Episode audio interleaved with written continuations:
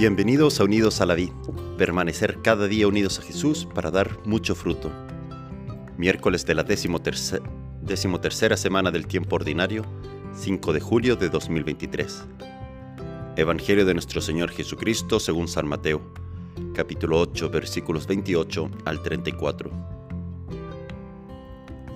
Cuando Jesús llegó a la otra orilla del lago, a la región de los Gadarenos, fueron a su encuentro dos endemoniados que salían de los sepulcros. Eran tan feroces que nadie podía pasar por ese camino, y comenzaron a gritar, ¿Qué quieres de nosotros, Hijo de Dios? ¿Has venido aquí para atormentarnos antes de tiempo? A cierta distancia había una gran piara de cerdos paciendo. Los demonios suplicaron a Jesús, Si vas a expulsarnos, envíanos a esa piara. Él les dijo, Vayan. Ellos salieron y entraron en los cerdos. Estos se precipitaron al mar desde lo alto del acantilado y se ahogaron. Los cuidadores huyeron y fueron a la ciudad para llevar la noticia de todo lo que había sucedido con los endemoniados. Toda la ciudad salió al encuentro de Jesús y al verlo, le rogaron que se fuera de su territorio. Palabra del Señor. Gloria a ti, Señor Jesús. Como hemos visto en los últimos días, Jesús ha terminado su largo sermón de la montaña y ha bajado del monte. Y Jesús todo lo que predica, lo practica. Las palabras de Jesús no se quedan solo en bonitas palabras, en buenas intenciones.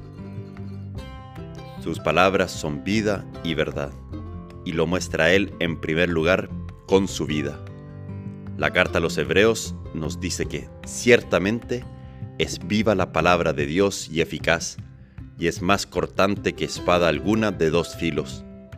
Penetra hasta las fronteras entre el alma y el espíritu, hasta las junturas y médulas, y escruta los sentimientos y pensamientos del corazón. Hoy Jesús encarna el sermón de la montaña con la liberación de estas dos personas endemoniadas. Jesús realiza un exorcismo y le trae la paz, liberación y vida de gracia a estas dos personas. ¿Qué poder tiene la palabra de Jesús delante de cualquier realidad? Los demonios a través de estas dos personas están hablando mucho. Dicen, ¿qué quieres de nosotros, Hijo de Dios? ¿Has venido aquí para atormentarnos antes de tiempo? Y también dicen, si vas a expulsarnos, envíanos a esa piara. Jesús, en cambio, no entra en diálogo con ellos, y solo les dice una palabra, y esta basta. Les dice, vayan. Estos demonios eran feroces, no dejaban pasar a nadie por el camino.